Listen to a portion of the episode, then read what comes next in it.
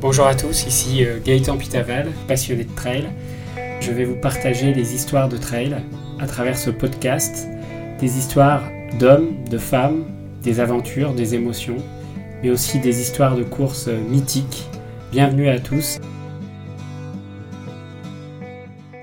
S'il y a des petites choses qu'il faut retenir, c'est vraiment de, lever la tête, de se faire plaisir en montagne, et puis euh, de, de, pas de, de penser à ceux qui y travaillent euh, et euh, de penser à vous en, faisant des, choses relativement simples, lentes, tranquilles, de profiter de l'environnement dans lequel vous évoluez pour pouvoir euh, vraiment garder des images en tête et vous faire plaisir.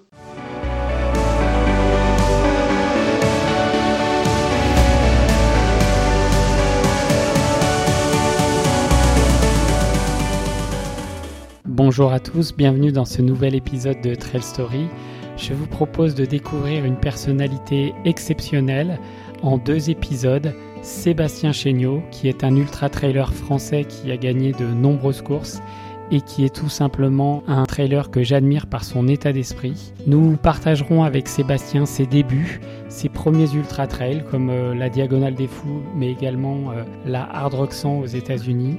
Et puis dans un second épisode, Sébastien nous parlera de son expérience dans l'entraînement et notamment nous donnera quelques conseils pour euh, rester au top niveau et performer durablement sans se blesser. Voilà, je vous souhaite une bonne écoute et on se retrouve tout de suite avec Sébastien.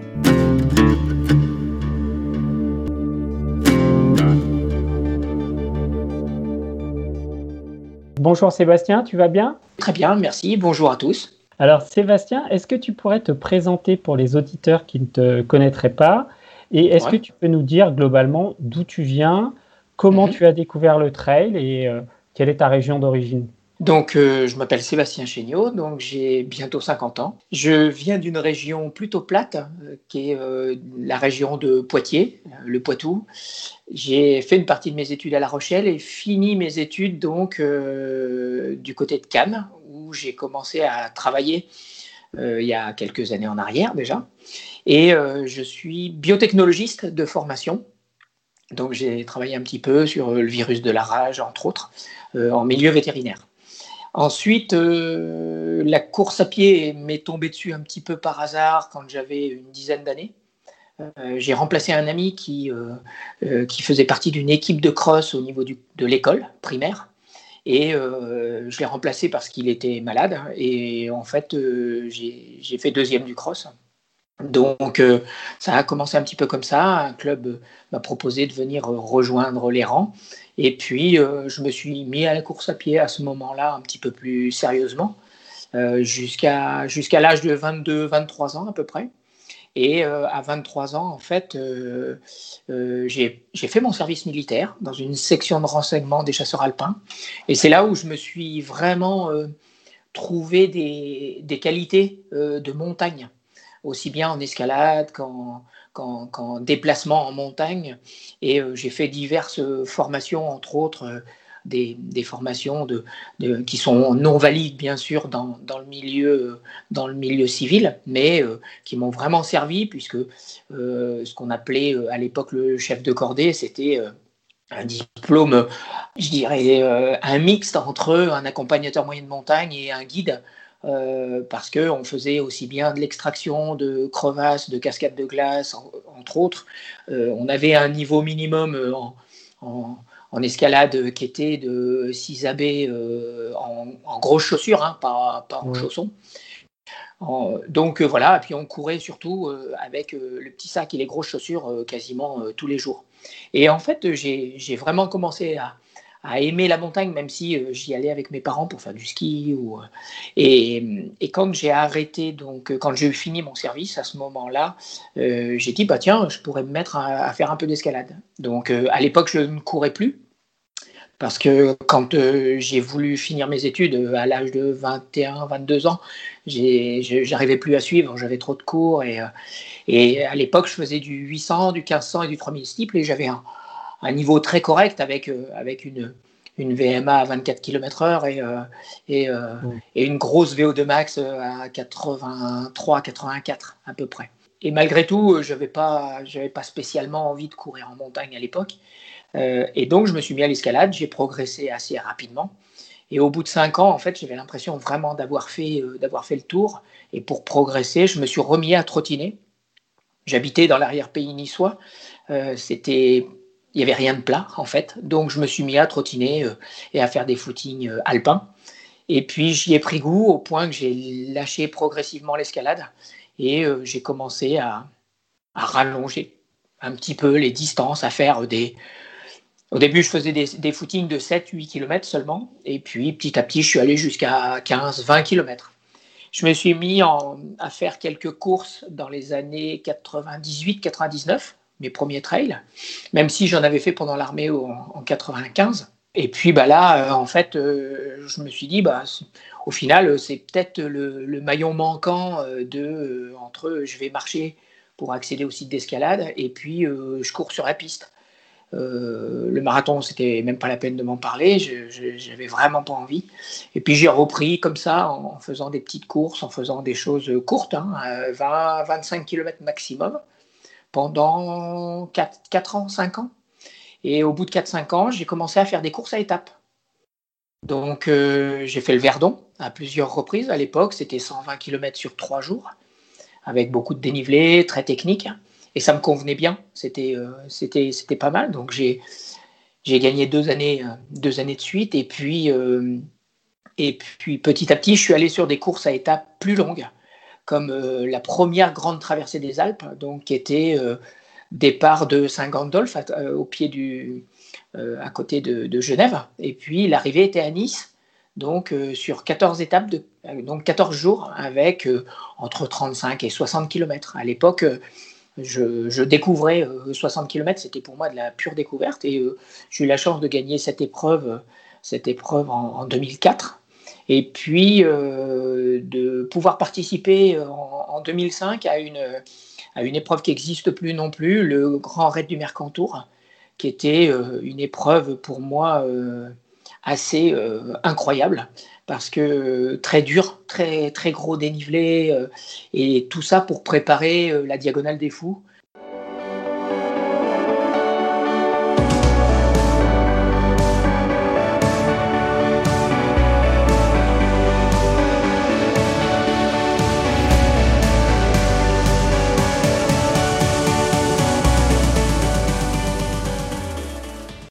Et en fait, euh, quand on est allé à La Réunion, et j'étais accompagné par Pascal Blanc à l'époque, on y est allé tous les deux avec Pascal, on s'est dit, bah, là, il faut vraiment qu'on parte encore plus tranquille. On était dans les entre 30, 20, 30 tout le temps. Et euh, à partir de Silaos, en fait, à partir de mi-parcours, moi, je me sentais vraiment bien. Pascal était un petit peu dans le dur, donc euh, il allait un tout petit peu moins vite que moi. Il m'a dit, bah, continue à ton train, je continue au mien, et puis on a fait euh, troisième et septième. C'était le premier ultra, euh, je me suis vraiment amusé, ça a été vraiment très plaisant, parce que tout du long, en fait, j'ai profité des gens, des ravitaux, des paysages, sans jamais être dans le rouge. Et je pense que c'est, s'il y a un message à faire passer là-dessus, c'est ça. C'est, qu'il faut, c'est une grosse randonnée, un ultra, avant tout. Si on essaye de trop se tirer dessus, ça devient vite un calvaire. Et, euh, mm. et puis ça va souvent, euh, souvent à l'abandon, donc c'est n'est pas forcément très intéressant.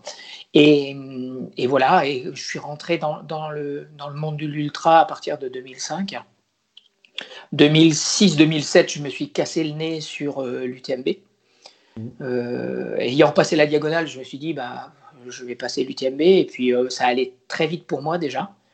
Et donc, 2008, je termine avec Pascal Blanc parce que je l'accompagne et qu'on fait un pari et que je perds. Donc, je lui dis, bah, je t'accompagne jusqu'au bout. Donc, on fait 19 et 20. Et puis, 2009, bah, je fais deuxième. Voilà. alors, 2009, qui est quand même euh, le mythique parce que tu, tu es juste derrière euh, Kylian Jornet. Oui. Euh, ça, c'est une belle aventure quand même, cette UTMB. Ouais, ça, ça, avait été une belle aventure, mais c'était pas Kylian. Euh, euh, Kylian était devant, je le savais, il était fort. On avait, euh, on avait déjà fait quelques Mont Blanc ensemble. Je, savais qu'il était beaucoup plus fort et puis qu'il était hors norme déjà, puis beaucoup plus jeune que moi, puisque j'avais j'avais 38, 37, 38 ans, 38 ans à l'époque.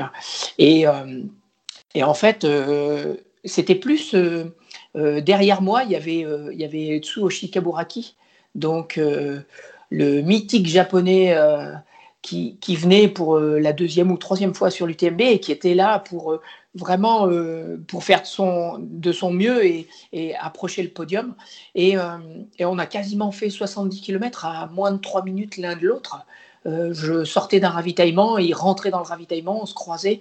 Et, et, je pense que ça a été un moment clé pour moi parce que j'ai créé des liens euh, à distance, en fait, avec, euh, avec un personnage qui est absolument extraordinaire.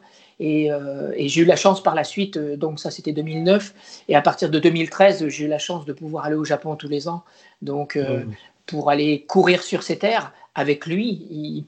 on faisait des entraînements ensemble, et, et, et c'était amusant parce que je l'ai attendu à l'arrivée puisque dans la dernière descente, je, lui ai pris à peu près 15 minutes hein, sur la dernière descente euh, de l'UTMB en 2009. Euh, et, je l'ai attendu à l'arrivée, j'ai été le chercher.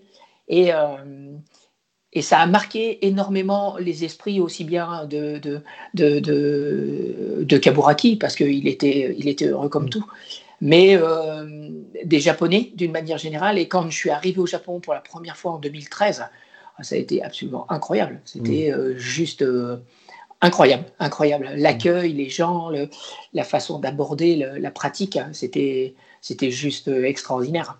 Donc ça a été voilà un des moments clés. Après, il y a eu tout un tas d'ultras qui, qui, se sont enchaînés avec, avec Transgran Canaria à, à, quatre reprises. Donc 2011, 2012, 2013, 2014 2016 aussi, où je gagne le petit parcours. Il y a eu, euh, il y a eu euh, la Lavaredo, euh, il y a eu énormément de, de, courses et de moments incroyables. Quoi. Hmm. Ouais, donc un parcours qui a débuté par des, des petits trails et puis qui est monté en puissance et puis une vraie passion pour l'ultra trail qui, a, qui est arrivé par la suite. Alors, tu, tu m'as dit que tu étais diplômé en, en biologie. En biotechnologie, oui. En biotechnologie. Alors, j'ai vu dans ta bio que tu avais travaillé au, au Marineland d'Antibes.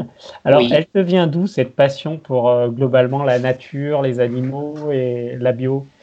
Alors, alors, je pense que, je pense que déjà euh, petit, je m'intéressais énormément à tout ce qui était euh, environnement, tout ce qui était j'avais tendance à ramasser les, les, les poubelles, les, déchets.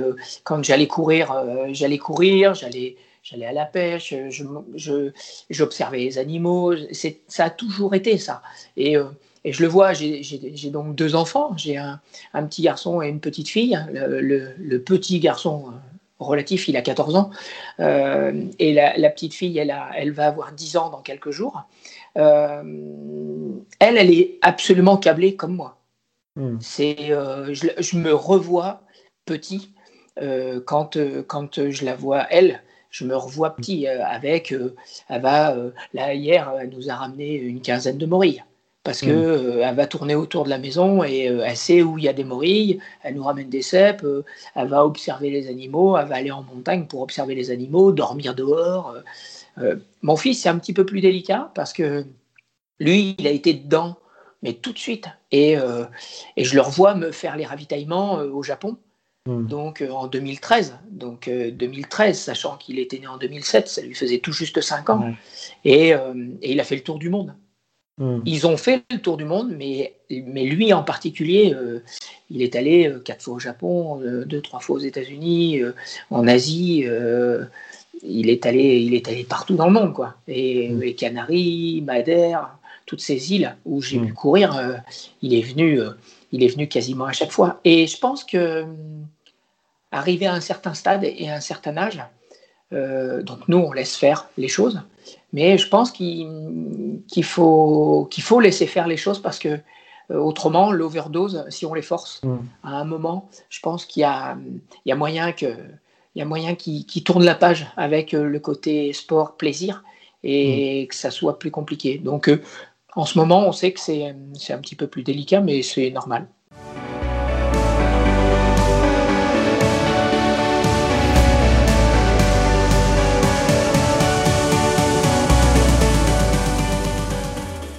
Tu, tu, tu me l'as dit hein, dans ta présentation, tu as été chasseur alpin. Donc, euh, dans, dans, cette vie militaire, tu as, découvert du coup euh, la montagne et euh, aussi le goût de l'effort en montagne.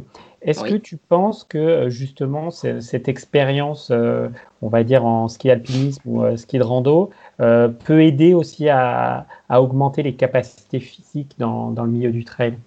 Alors, oui, à partir du moment où on sort en montagne et que l'on que l'on va faire une activité en montagne, tout est profitable, même d'aller randonner, ne serait-ce que d'aller randonner.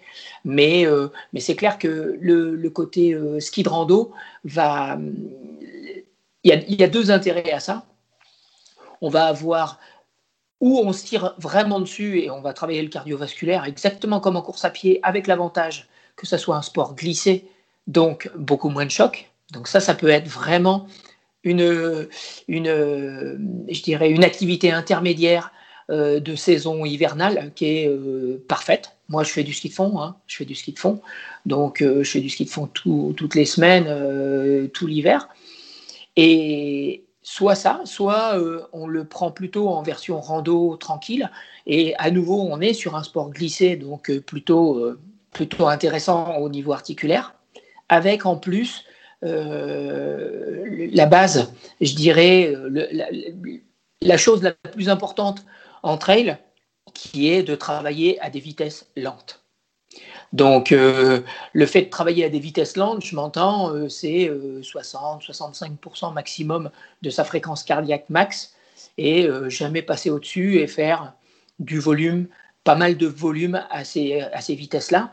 Le ski de rando peut vraiment s'y prêter parce qu'on on est euh, sur, euh, sur des sessions qui, euh, qui permettent de, rester, je dirais, plutôt à des petits rythmes tout en étant porté. Donc, et ça n'empêche pas qu'on puisse un petit peu se rentrer dedans pour, pour, pour faire des sessions un peu plus, un peu plus dures. Hein.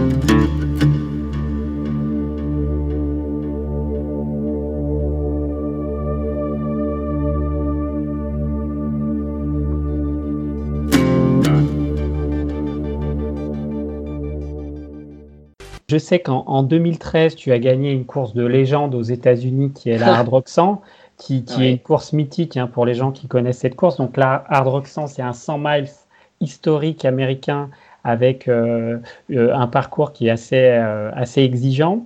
Et, très dur. Et sur, et sur cette, sur cette épreuve, non seulement tu as, fini premier, mais en plus tu as battu le record de l'épreuve. Alors, est-ce que tu peux nous parler un peu de cette course euh, de l'ambiance et puis de comment tu as géré cette course qui est, qui est quand même extrêmement dure et, avec une performance qui est quand même juste euh, incroyable à la fin. Alors, il y a, y, a, y a, plusieurs choses parce que la course, en fait, commence euh, au mois de décembre. Donc, sachant que l'épreuve se déroule aux alentours du, du 12 juillet, à peu près, 12-13 juillet. l'épreuve commence en fait au mois de décembre parce qu'en gros, il y a à peu près 5500 tickets donc euh, dans l'urne de tirage au sort, puisque c'est une loterie. Et dans ces 5500 tickets, il y a 140 dossards. Donc déjà, c'est déjà la course.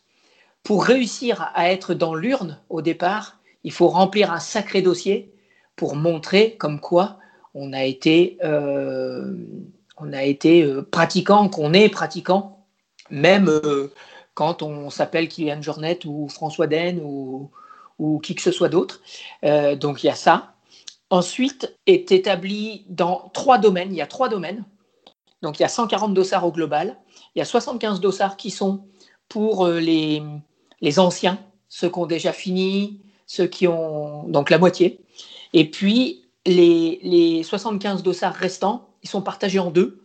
Euh, non, les 70 dossards restants, pardon, ils sont partagés en deux fois 35. 35 dossards pour les gens qui viennent à la loterie pour la première fois, qui ne sont jamais présentés, et 35 dossards pour ceux qui sont déjà présentés, qui n'ont jamais été tirés au sort.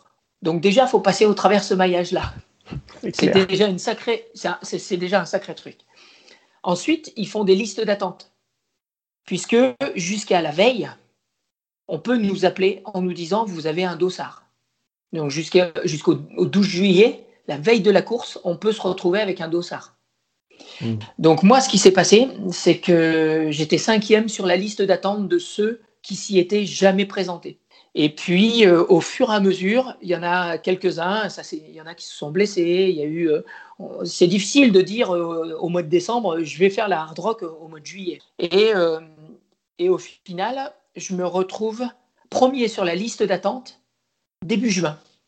Et mi-juin, je reçois un coup de téléphone de Scott Jurek, américain qui a gagné sept fois Western States et plusieurs fois, et qui avait gagné la hard rock, et qui avait établi ce fameux record à l'époque, dans le sens, donc, euh, dans le sens, et il me dit, tu vas avoir un dossard, c'est presque sûr, parce que ça serait vraiment un, manque de chance, donc euh, tu vas avoir un dossard, et, euh, et, et, si tu veux, je te fais pacer. In, in the US, we, in most 100 milers, we allow pacing, and the idea is that the pacer is there to essentially make sure the runners stay safe. You know, they stay on the course, uh, they make sure that they're eating, drinking, Um, but for top runners, uh, it's, I think, a, a, really special uh, opportunity from a, a, mental standpoint because psychologically, um, that pacer can help you through, say, a bad situation in the race, uh, mentally when you're, when you're down. Je là, c'est plus que du luxe pour moi. Et donc, euh, donc je pars sur, euh, sur le fait d'avoir un dossard et aux alentours du 20 juin, je prends un billet d'avion. J'ai pas de dossard, mais je prends un billet d'avion, je réserve, euh, sachant que Silvertone, c'est un village où il y a 30 maisons. Hein. Il n'y a absolument rien. Donc j'arrive à trouver plus ou moins une location, j'arrive à trouver ce qu'il faut. Et, euh, et je fais euh, donc ma première semaine, alors très dure, très très dure, parce que faut savoir que c'est une épreuve qui est, qui est très belle, très sauvage, mais par contre qui est entre 3000 et 4003 d'altitude. C'est un trail d'altitude, hein. c'est vraiment. Voilà. Donc l'acclimatation, elle est assez terrible. Et puis il y a un peu plus de 11 000, il y a 11 500 mètres de dénivelé positif, donc sur les 161 km, sur les 100 miles. Donc je prends l'acclimatation, je m'étais renseigné auprès d'amis qui sont spécialistes de l'altitude, qui m'avaient dit il faut rester vraiment tranquille, faire des petits footings légers, faire des choses en aisance respiratoire. Mais même à monter les escaliers, j'étais pas en aisance respiratoire. Et et ce qui fait que je me suis habitué comme ça. Et puis après, j'ai fait le tour en reco avec euh, un ami qui, qui, lui était venu déjà plusieurs fois sur place. Ultra running, it, yes, it's a sport, but it's also, um, you know, a celebration of running in the mountains, um, enjoying nature with friends. Voilà, on a partagé des sorties d'entraînement comme euh, des barbecues, comme, euh, comme des moments quoi les gars qui font la course, enfin que je connais très bien, c'est des amis à moi euh, et on est tous un peu potes, donc c'est euh, on, est, on est tous euh, assez contents de se retrouver pour aller courir ensemble. Et puis j'ai vu l'ampleur du chantier et là je me suis dit ça va être quelque chose de terrible quoi. Arrive la fête donc nationale le 4 juillet et le 4 juillet on m'annonce que je suis passé dans la liste principale. Donc en gros, 10 jours, 8 euh, jours avant la course. Donc j'ai un dossard. Voilà. Donc Scott s'organise pour euh, venir avec Jenny, avec des amis. Et puis euh, moi, entre-temps, j'ai appelé ma femme qui produit des images, qui fait des documentaires et autres, et son équipe. Et puis bah, ils prennent des billets d'avion. Donc 2000 euros le billet d'avion. Hein. C'était là, c'est à l'arrache. Et puis, et puis ils disent, bah, on, vient, parce qu'ils avaient une commande, en fait, sur la hard rock de l'équipe.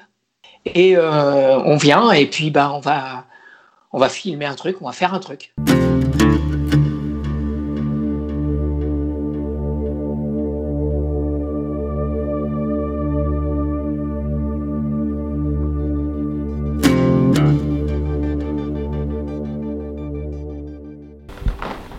The, philosophy of the Hard Rock is that the last runner is as important as the first runner, and it's really a, a race of, of the runner against Mother Nature, and it's a, it's a race against, or a run against between the runner and the mountains. Euh, tout le monde imagine c'est une grande course, c'est quelque chose d'immense. C'est une grande course, mais c'est c'est pas une course compétition. C'est un, un grand rassemblement de coureurs et euh, de gens qui aiment la montagne courir en montagne et ensemble.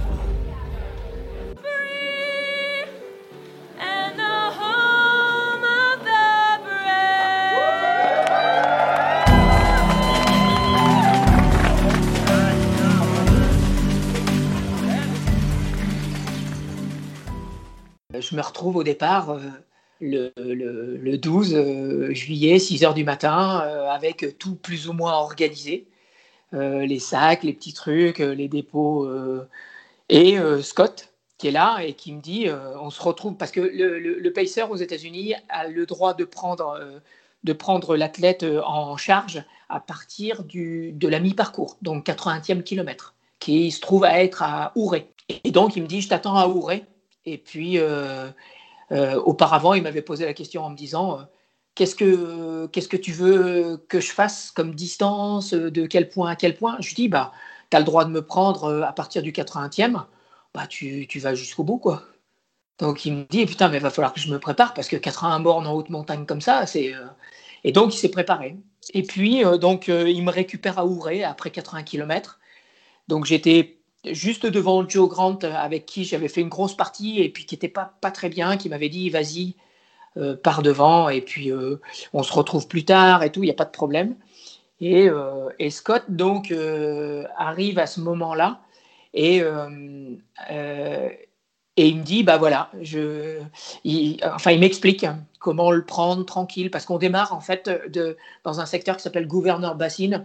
Et sincèrement, Gouverneur Bassine, c'est 12 km sur une piste forestière euh, en léger, léger faux plat montant, mais très léger, c'est du 3-4%, et, euh, et 12 km. Et c'est vraiment, vraiment long après avoir fait 80 km sur des petits singles, des petits chemins, des petites choses très. Et. Euh, et il m'accompagne comme ça, et euh, on passe les sommets les uns après les autres. Sur, sur toute cette partie, on est monté à Andy Peak.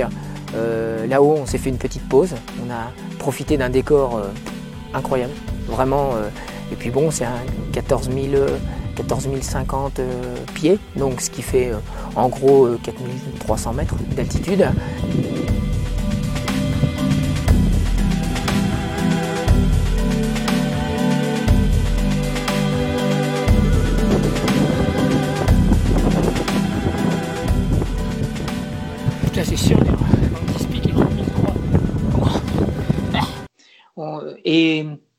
Moi, je vis le truc plutôt bien.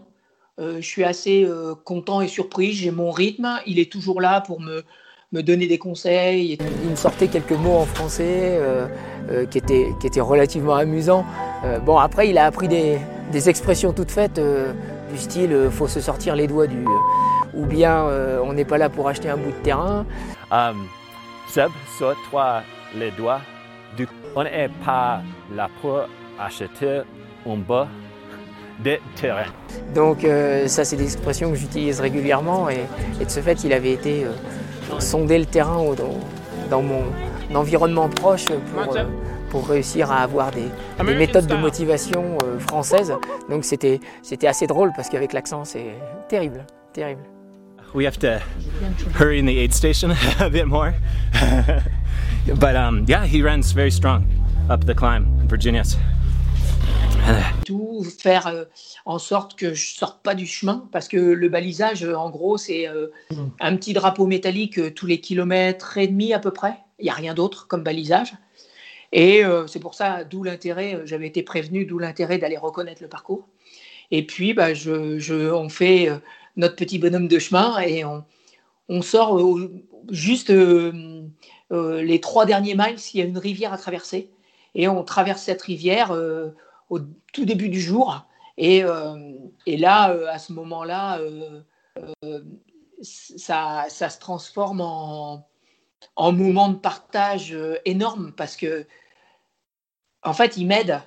quand je dis il m'aide, il n'a pas le droit de nous toucher, il n'a pas le droit mmh. de, de, me donner quoi que ce soit à manger, à boire. Là-dessus, il est hyper respectueux. Pourquoi? Parce que il avait une mésaventure là-dessus. Euh, sur, la, sur la Western States. Une année, il a fait un, le pacing d'un athlète. Et il faut savoir qu'à 300 mètres de la ligne, l'athlète a, trébuché, il est tombé. Il l'a aidé à se relever. L'athlète mm. a été disqualifié, alors qu'il était premier. Donc, euh, il a vraiment joué le jeu. Il me disait à droite, à gauche, regarde là-bas, machin. Moi, ayant fait le parcours. Et puis, euh, on fait ces trois derniers miles de partage incroyable. Et, on, et assez paradoxalement, on regarde le chrono quand on rentre dans Silverstone. Et là, il me dit, on bat le record, quoi. et, euh, et on bat le chrono comme ça. Sans premier et chercher. tu bats le euh, record. voilà. Et puis, euh, le tirage au sort improbable. Enfin, il y a tout un tas de choses, quoi. C'est un truc de dingue. Voilà, exactement. C'est un, truc de dingue. dingue. We got hot waffles and pierogies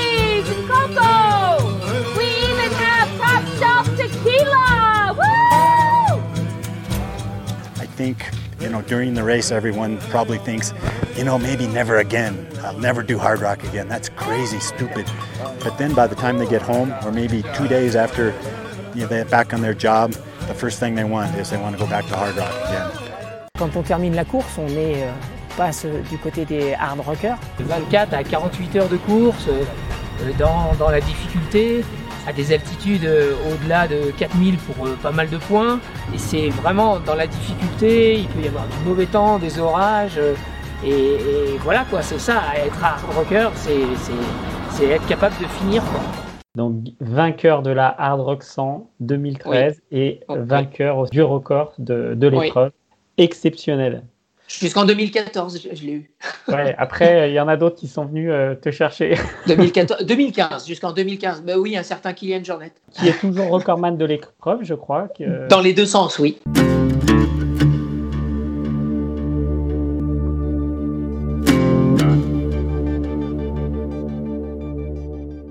Voilà, ce premier épisode consacré à Sébastien Chéniaud est maintenant terminé. Dans le prochain épisode, nous retrouverons Sébastien dans une partie plus euh, consacrée au conseil trail et à l'entraînement trail. Il nous donnera ses conseils de métronome pour durer dans ce sport et il nous parlera aussi de ses UTMB avec euh, Kylian Jornet. Voilà, je vous souhaite une euh, un bon week-end à tous, bonne aventure trail à vous